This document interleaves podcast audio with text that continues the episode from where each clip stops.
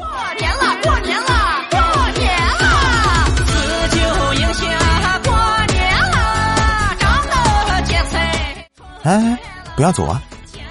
您正在收听的是由雨田为您演播的鬼故事之跨年夜特别节目啊！告别二零一九，喜迎二零二零。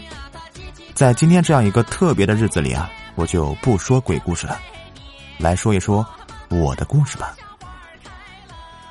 很有意思的一件事啊，是在二零一八年的六月份之前，我也是和你们一样，都是一个听众，热爱鬼故事、灵异故事。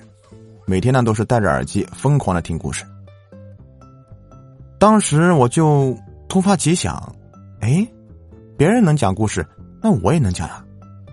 然后就在二零一八年的五月二十六号，下血本买了电脑还有声卡套装，一共是花了不到三千块钱啊。这个电脑的配置非常的低啊，只能够录音的。从那天起呢，我每天下班回到家呢就开始录故事，可带劲了。由于当时故事没有版权，导致专辑下架，当时差点就放弃了。后来就转为录短篇鬼故事，录了几天呢，正好有一个鬼故事的作者找到我了，说我录的是他的作品。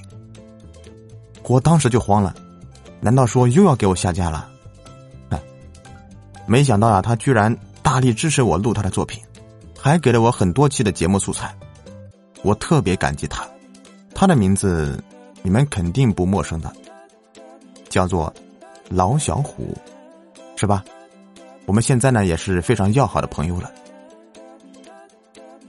我当时录故事的时候啊，并不会说普通话，因为啊我是安徽蚌埠这边的，口音呢还是比较重的。想把节目做好，就要从普通话开始。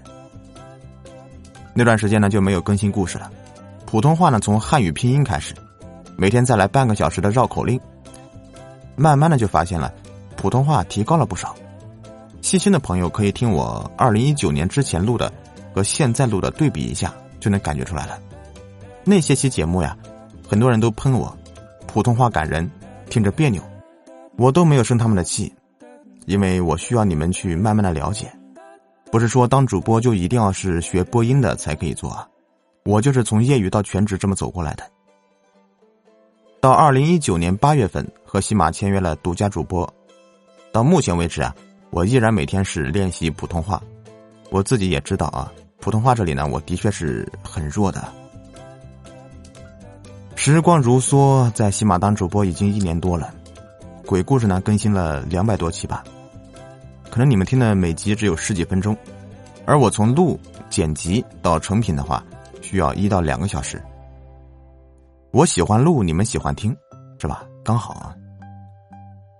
我的故事呢，就说这么多吧，中间还有很多很多，一时半会儿也说不了。以后有机会呢，只要你们想了解啊，我都可以告诉你们，呃，个别的事情除外啊。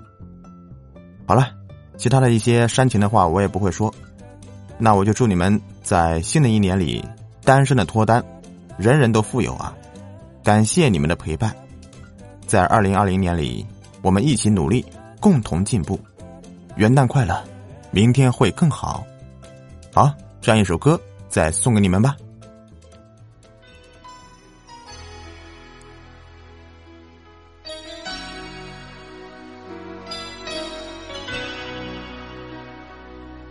轻轻敲醒沉睡的心灵，慢慢张开你的眼睛。